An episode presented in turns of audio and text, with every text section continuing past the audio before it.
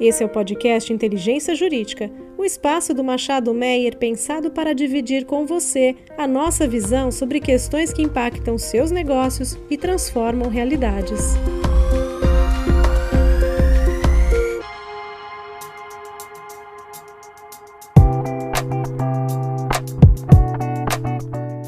Olá a todos, sejam bem-vindos a mais um podcast do Inteligência Jurídica. Sou Sávio Andrade, sou advogado do Contencioso Civil do escritório. Eu tenho aqui comigo hoje Alexandre Silva, que é professor da FGV, pesquisador e especializado em Direito e Tecnologia. Olá, Ale. Oi, Sávio, tudo bem?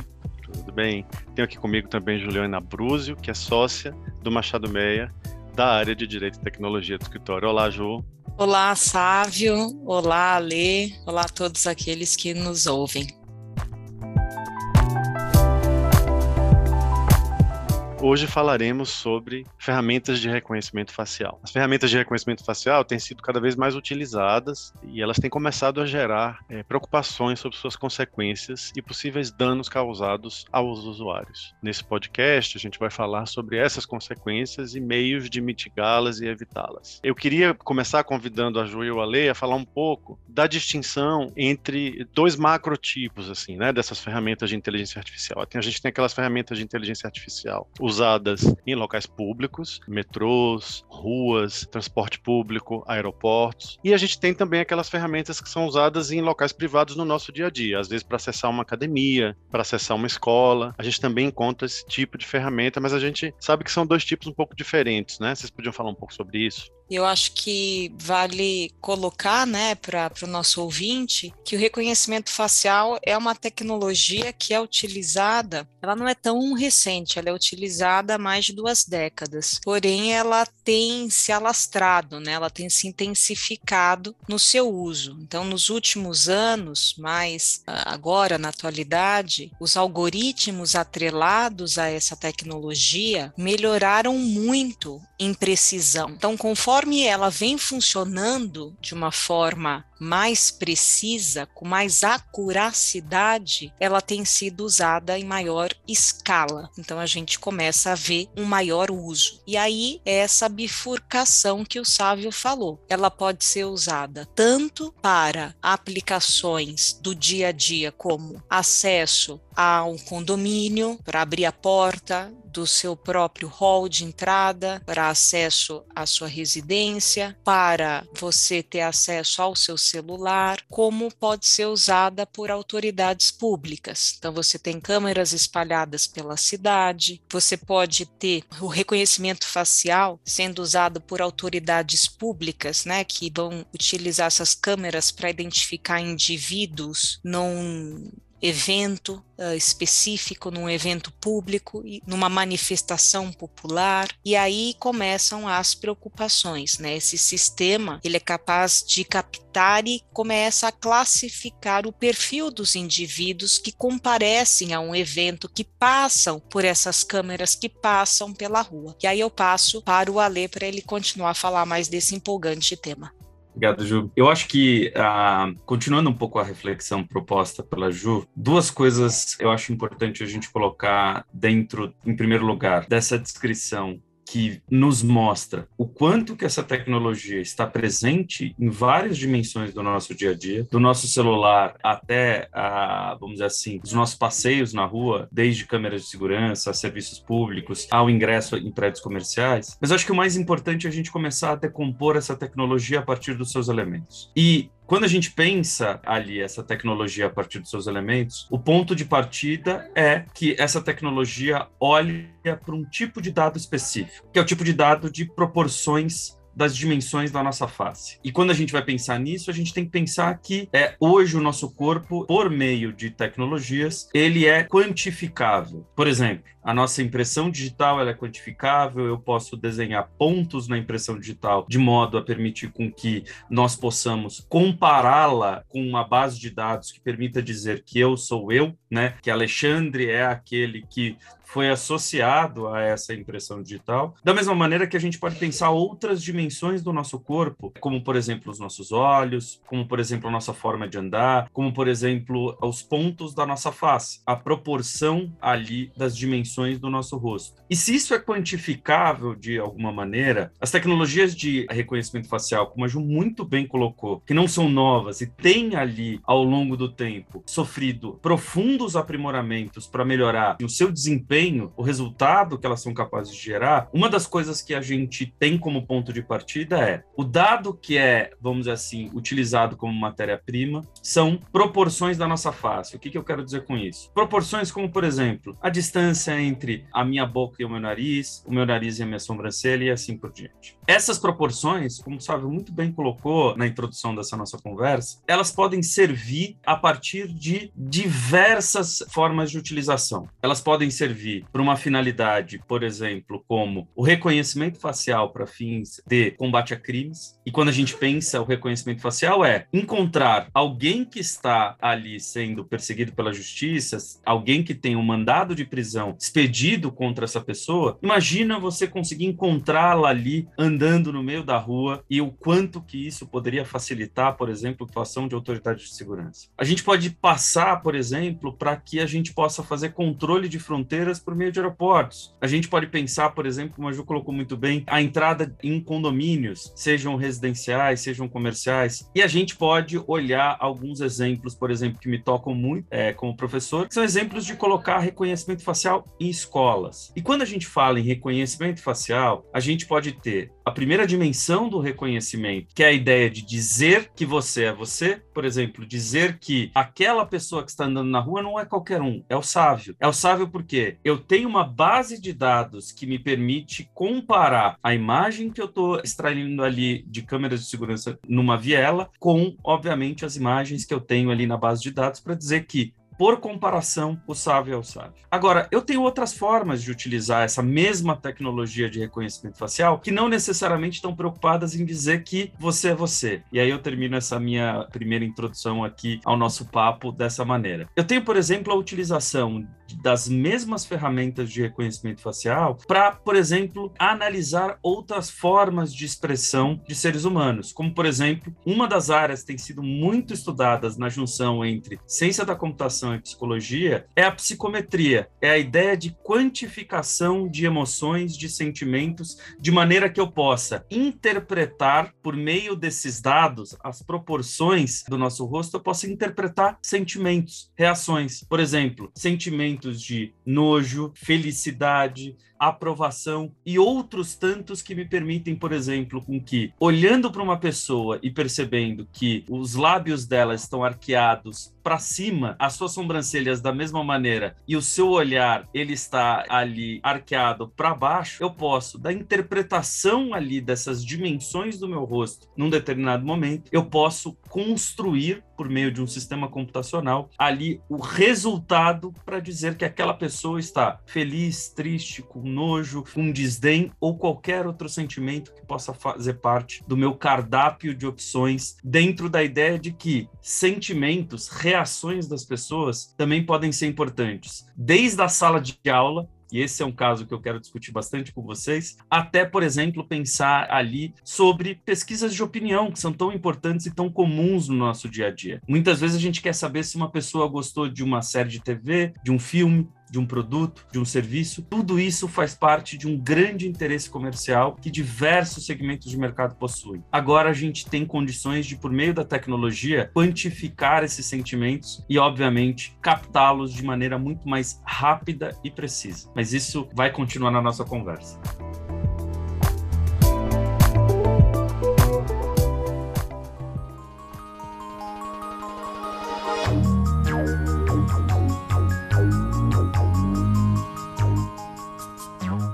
Lê, a sua fala me fez pensar num caso que é bem curioso, que é o caso Clearview, né? Que é um, é, estamos falando aqui de uma ferramenta que tinha uma base de dados de diversas identificações de biometria por reconhecimento facial e que houve um leak, né? É, essa base de dados é, foi acessada indevidamente e aí veio à tona a existência dessa base de dados. É curioso porque ao mesmo tempo que a gente fala desse aspecto desse vazamento de dados que é complicado e perigoso e que fez muitas pessoas saberem que tinham ali seus dados armazenados que nem sabiam que tinham, porque essa, esses dados vinham às vezes de redes sociais e de, de alguns repositórios que não estavam voltados para esse tipo de utilização. Mas a gente sabe também que a mesma ferramenta foi usada para reconhecimento de mortos na Ucrânia recentemente, né? Então, é, o bem e o mal de uma ferramenta desse tipo, né? Vou pedir para a Ju e você comentarem um pouco sobre esse caso e sobre essas repercussões e sobre os cuidados que poderiam ter sido adotados e não foram, né? É, eu acho bacana a gente até explicar um pouco sobre essa ferramenta Clearview para o nosso ouvinte aqui na nossa mesa de conversa, a gente ter essa ideia, essa dimensão do que hoje é possível fazer né, com essas ferramentas, com a tecnologia e com o Big Data, né, com os dados pessoais. Em janeiro do ano retrasado, de, em 2020, a jornalista, o nome dela é Kashmir Hill, ela escreveu uma extensa matéria no jornal The New York Times e ela chocou o mundo ao publicar uma matéria em que ela descreveu detalhadamente como funcionava essa ferramenta chamada Clearview AI. Um moço, né, ele era, é relativamente jovem, ele criou um aplicativo de reconhecimento facial inovador. O sistema ele funcionava, funciona da seguinte forma, basicamente. Ele é interessante pontuar isso. Ele é vendido basicamente para autoridades policiais. Então, são vários órgãos policiais ao redor do mundo que compram isso. Ele foi até ouvir uma entrevista dele, televisiva, e o entrevistador perguntou para quantos órgãos policiais ele não abriu, que era um, era um dado da empresa que ele não quis abrir, mas ele disse que eram vários, eram muitos. Então, ele licencia né, esse sistema para o órgão policial, aí o policial tem acesso ao sistema, o policial tira uma foto do suspeito, para lá, faz uma blitz, tira a foto do suspeito, insere a foto nesse sistema e ele vai fazer uma checagem, uma correspondência com esse banco de dados que tem cerca de 3 bilhões de fotos. E da onde que esse Clearview AI pega as fotos? Ele pega mar aberto da internet. Essa, esses 3 bilhões de fotos são fotos públicas capturadas ao redor da internet e das redes sociais. E aí vai retornar para o policial, para o usuário, né, para o policial, vários dados obtidos sobre aquela determinada pessoa. E o código do computador subjacente ao aplicativo, né, segundo estava apurado nessa matéria da jornalista, inclui uma linguagem de programação que era capaz de, inclusive, integrar a óculos de, de realidade aumentada, de modo que o policial ele poderia, inclusive, identificar todas as pessoas que estariam ali, podendo, inclusive, vamos supor, num, num movimento ali, numa determinada, um, num evento, num protesto, né, num protesto por uma causa. Ele poderia identificar ativistas ou um indivíduo num metrô, por exemplo, com acesso conjunto a nome, endereço e outros dados relacionados. Então aqui a gente tem uma ideia do quanto que a gente consegue chegar né, na vida pessoal de alguém, de um indivíduo por meio do Clearview AI, que é, a gente está falando aqui de um exemplo, de uma empresa, de uma pessoa que desenvolveu algo por meio de, de dados, inclusive cruzando aí com o que a gente chama de mar aberto, né, com o que está disponível. A, a matéria falava em 600 entidades policiais que usavam isso, mas a gente sabe que é mais, né, até porque, como eu comentei na entrevista, ele, ele se negou a falar. Enfim, agora, isso tudo mostra que a gente gente vive um momento delicado porque a gente lida com uma estimidade muito grande, com uma vida de exibição, eu não, não, não, falo isso como crítica de forma alguma, né? É uma vida muito assim, debô, né? Assim, uma vida de exibição, Gui debô, a gente faz isso, é atuada, é a cultura de hoje, e ok, tudo bem, mas isso acaba que permite que tenham muito acesso ao que a gente faz, aos nossos hábitos, aos nossos dados. Porque nós postamos publicamente, né? A gente posta isso, isso está acessível a várias ferramentas que podem a todo momento nos perfilar. É lógico que as regras que esse sistema, como a Lei Geral de Proteção de Dados, como nós temos aqui no Brasil, colocam limites, como, por exemplo, a finalidade. Mesmo os dados públicos, né, existe finalidade. A gente tem vários limites, a gente tem regras para essas questões. E quando a gente fala em dados pessoais sensíveis, e aqui quando a gente vai para o tema do nosso debate, ou seja, reconhecimento facial, a gente está falando de dados pessoais sensíveis, que é a biometria, que é o reconhecimento facial. Tudo isso ganha uma importância ainda maior. Significa que para o legislador, significa que na lei as regras, elas são ainda mais rigorosas. O dado pessoal tem uma regra, o dado pessoal sensível tem uma regra ainda mais cuidadosa, para dizer assim a grosso modo. E tudo que for reconhecimento facial sempre vai lidar com dado pessoal sensível. Então, você pergunta, né, Sávio? Você até menciona, quando você tem um leak, quando você tem um vazamento, aplicar as regras de governança, tomar os cuidados, e aqui a gente entra com uma outra referência, que não apenas falar da proteção de dados, mas falar da cibersegurança lidar com as questões de governança de segurança, não apenas de proteção de dados. Isso se faz extremamente presente e necessário, porque existe uma responsabilidade ao cuidar, ao lidar e ao processar dados pessoais, e em especial os dados pessoais sensíveis. Muito legal. Eu acho que eu vou aproveitar o gancho que a Ju deu para explorar alguns aspectos que ela trouxe de maneira muito clara, direta, para a nossa discussão. Eu acho que a primeira delas é, a Ju menciona a nossa realidade, assim, e eu concordo em gênero, número e grau com ela. Eu queria adicionar um exemplo para nos dar essa impressão sobre o que, que a gente incorpora no nosso dia, naturaliza no nosso dia e que deveria ser objeto de discussão, mas na prática não é. Eu acho que todo mundo se lembra de uma ferramenta, de uma rede social que, enfim, acho que todos nós fazemos parte dela, que é o Facebook. Existe uma, existe uma ferramenta no Facebook que era uma ferramenta de tagueamento de imagens. Como é que funcionava?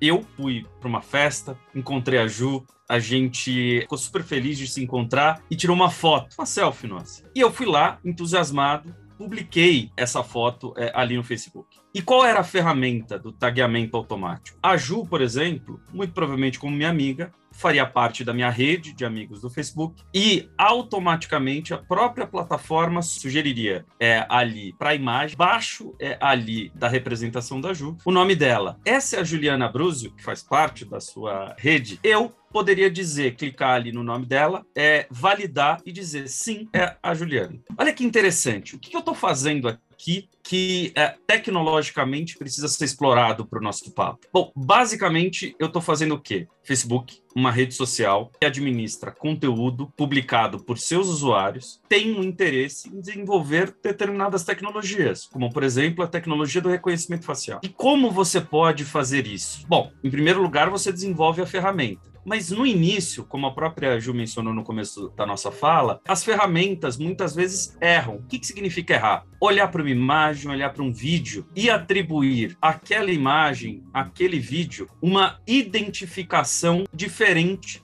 da que efetivamente consta no vídeo. Ao invés de dizer que é Juliana, poderia dizer que era a Maria. É como que eu posso treinar a minha ferramenta a acertar mais? Por exemplo, fazendo com que pessoas possam trabalhar para mim, pessoas possam validar essa imagem. E numa rede tão grande, tão variada, tão plural quanto é o Facebook, imagina elas fazerem isso de graça. Bom, de maneira absolutamente lúdica e interessante, eu diria que de, de alguma maneira genial, o Facebook começou a, pelo interesse de cada um, de marcar os seus amigos e estar cada vez mais presente dentro dessa rede, estreitando laços, por exemplo, fazendo com que a Ju receba a imagem que eu tirei dela, o Facebook fez com que nós passássemos, nós usuários da plataforma, passássemos a treinar a ferramenta de reconhecimento facial da empresa. O mais interessante disso é que esse que é um caso do ponto de vista tecnológico para a gente entender que o Facebook estava fazendo, foi judicializado na Califórnia. Três indivíduos, com base na lei de proteção da privacidade da biometria dos nossos dados, mais ou menos na expressão inglesa Biometric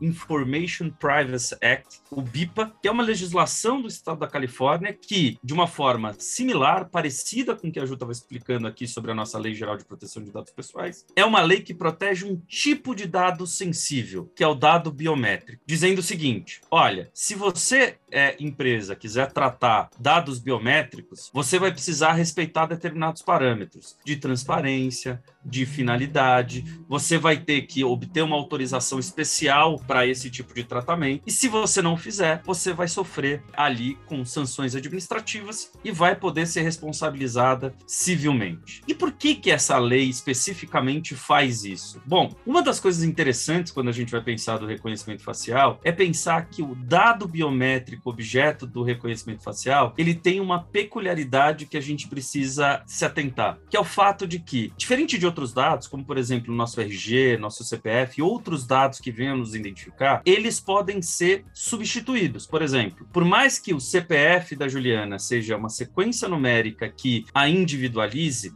se tiver qualquer problema, autoridades públicas podem emitir um novo CPF para Juliana. Ela pode ter uma nova identidade associada a ela com um novo RG, ela pode mudar de nome, por exemplo. A gente tem vários canais jurídicos que permitem com que a gente possa mudar dados ao nosso respeito. Agora, a gente não pode mudar dados biométricos ao nosso respeito. Eu não posso mudar, a não ser com muita dor e sofrimento por meio de cirurgias plásticas. Dificilmente eu vou poder mudar ali as expressões da minha face. Mas, por exemplo, hoje é muito difícil mudar é, ali a minha impressão digital, é muito difícil mudar atributos biológicos. E o fato dos atributos biológicos serem talvez os melhores identificadores de quem nós somos, mas ao mesmo tempo informações que são, se não imutáveis, muito difíceis de serem alteradas, elas recebem uma proteção toda especial, como por exemplo a Ju mencionou e mencionou muito bem. É por que, que o direito dá, não só no Brasil, mas em outros países, essa proteção maior?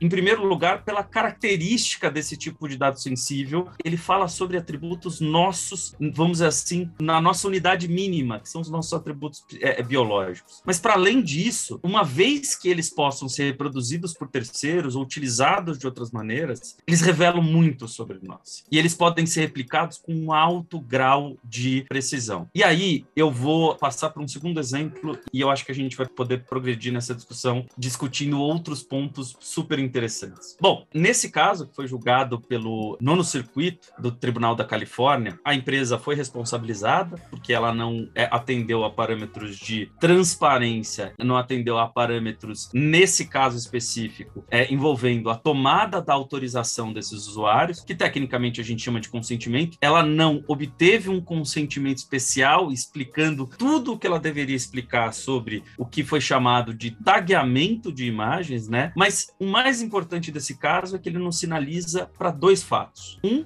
no nosso dia a dia, a gente às vezes não percebe, mas traços da nossa biometria são coletados, são utilizados quando eu vou renovar minha carteira de motorista, quando, por exemplo, eu ingresso num prédio. Eu tenho vários momentos da nossa vida em que nossos dados biométricos são coletados. Muitas vezes a gente não se atenta, mas nós precisamos olhar para que finalidade esses dados vão ser utilizados. A gente tem que olhar quem vai ficar com esses dados. Esses dados vão ser objeto de, em alguma medida, de qualquer tipo de alteração ou uso indevido. E por que, que eu estou dizendo isso? Bom, eu vou pegar o gancho aqui de uma discussão que tem sido uma das mais quentes sobre reconhecimento facial. E estava ali tanto na fala do Sávio quanto na fala da que é o uso de reconhecimento facial para os fins de segurança pública. E por que, que eu digo isso? Tem um caso paradigmático que me chama muita atenção, que é um caso envolvendo a polícia de Nova York. E a Ju mencionou muito bem ali o fato de que há um interesse enorme por autoridades de segurança pública em contratar e em utilizar de maneira ampla e disseminada ferramentas de reconhecimento facial. Bom, no caso da polícia de Nova York, mais especificamente, a divisão que cuida ali da identificação de suspeitos por meio de, da tecnologia da informação, uma das coisas que a, a polícia de Nova York começou a testar foi o seguinte: eles começaram a perceber que para determinados tipos de crime, como por exemplo, um especial, que é esse que eu quero me ater, que foi um furto de três garrafas de cerveja numa farmácia, sim, surpreendentemente, farmácias nos Estados Unidos, como o caso da CVS, que é a cadeia do nosso, do nosso caso. Essas três garrafas de cerveja estavam sendo vendidas. Um sujeito foi lá, pegou essas três, colocou ela, elas debaixo do seu casaco e saiu da loja correndo sem ter sido pego pelos seguranças da loja. Bom, o que parece para a gente um caso trivial ganhou contornos curiosos do ponto de vista do uso de ferramentas de inteligência artificial, é mais especificamente para fins de reconhecimento facial pela polícia de Nova York. Por quê? Duas coisas. Uma, quando a polícia obteve as imagens da câmera de segurança da CVS, dessa loja específica da CVS, uma das coisas que os policiais notaram quando eles tentaram utilizar essas imagens para fins de reconhecimento facial no caso concreto foi que as imagens estavam em baixíssima qualidade. O que, que quer dizer isso? Elas estavam extremamente pixeladas e o próprio programa que estava sendo utilizado não conseguia fazer ali a comparação entre as imagens de modo a identificar quem estava retratado nela. Logo, as imagens não serviam para nada. Agora, qual foi a perspicácia? Eu diria que a grande ideia, e aí eu vou fazer questão de colocar ironia entre parênteses aqui para demarcar se meu tom da voz não revela, eu vou ser claríssimo em relação a isso. Eles tiveram a brilhante ideia de, ao notarem que o suspeito se parecia com um ator muito famoso no contexto norte-americano, que é o ator Woody Harrison, eles foram, e aí pegando uma expressão que a Ju colocou e colocou muito bem, eles foram no mar aberto de imagens na internet, eles foram ali pesquisar imagens em alta resolução do ator Wood Harrison na posição daquele suspeito pelas imagens da câmera de segurança. E eles rodaram as imagens do ator Wood Harrison para identificar potenciais suspeitos. E eles identificaram três potenciais suspeitos. E o detalhe interessante ao identificar esses três potenciais suspeitos foi que eles organizaram todo o processo de investigação com base nesses suspeitos e com base em entrevistas, em outras provas, conseguiram é, ali identificar quem efetivamente cometeu o crime. Independentemente do sucesso ou não dessa investigação, a pergunta que fica para gente é: até que ponto é possível você utilizar é, ali dessa essas técnicas que vão extrapolar um pouco como essas tecnologias foram pensadas em serem aplicadas. Nesse caso especificamente, eu estou falando do uso de imagens de um terceiro que nada tem a ver com a investigação, mas que poderiam ajudar, por exemplo, na identificação de um suspeito por mera semelhança. Agora, se a gente for pensar nos casos envolvendo reconhecimento facial, a gente começa, um, a criticar a criatividade policial, porque ela não está regulada no uso dessas tecnologias, e a gente começa a entrar num tópico que eu não vou me adiantar aqui, mas eu queria muito poder discutir com vocês, que é a acurácia desses tipos de ferramenta. Basicamente, começar a discutir, vamos supor que, independentemente do exemplo que eu dei aqui, que as imagens não estavam ruins, que as câmeras registraram imagens boas em alta resolução a gente tem vários grupos que, uma vez registrados por câmeras de segurança, estatisticamente são objeto um maior número de erros por parte de tecnologias de reconhecimento facial. E aí eu digo aqui, o primeiro deles, sem dúvida nenhuma, são homens e mulheres negras, porque é, o tom da sua pele, muitas vezes, ele é confundido, ele gera confusão nos, nos resultados gerados. A gente pode falar aqui da comunidade trans, que também pode ter vários tipos de erro associados ali a um resultado gerado por esses tipos de sistema. O resultado prático para a gente é que a gente está falando de erros que precisam ser discutidos enquanto ali o uso desses sistemas em determinados contextos. Sabe, inclusive, sobre essa questão de acurácia, isso é tão relevante que se a gente for olhar em perspectiva, a gente teve grande tensão na Europa, por exemplo, entre a Europa continental e a Inglaterra. E a gente teve aquela questão da moratória sobre a proibição do uso da tecnologia. Londres é uma das cidades que mais tem a utilização dessa tecnologia e a Comissão Europeia, a Europa, né, dizia, olha, não podemos usar ainda isso por conta da grande quantidade de erros, da falta de acuracidade. Ainda tem muito erro, tem muito problema nisso. Imagina o prejuízo que a gente pode ter aqui por um erro. Erro, o resultado. Então, realmente é muito sério. Tanto que a gente teve, não só na Europa, a gente teve também as cidades aqui no oeste americano, como São Francisco, Auckland, por lei, a gente teve a proibição do uso da tecnologia de reconhecimento facial. Justamente a razão é essa, falta de acuracidade. Mas é, a gente ainda tem muito o que falar, sabe?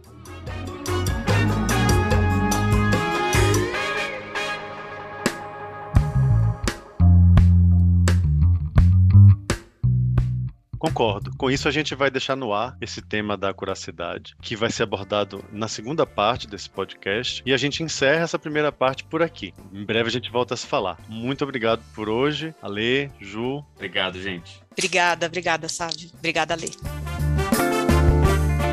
Agradecemos também aos nossos ouvintes e fique conectado com o nosso podcast Inteligência Jurídica.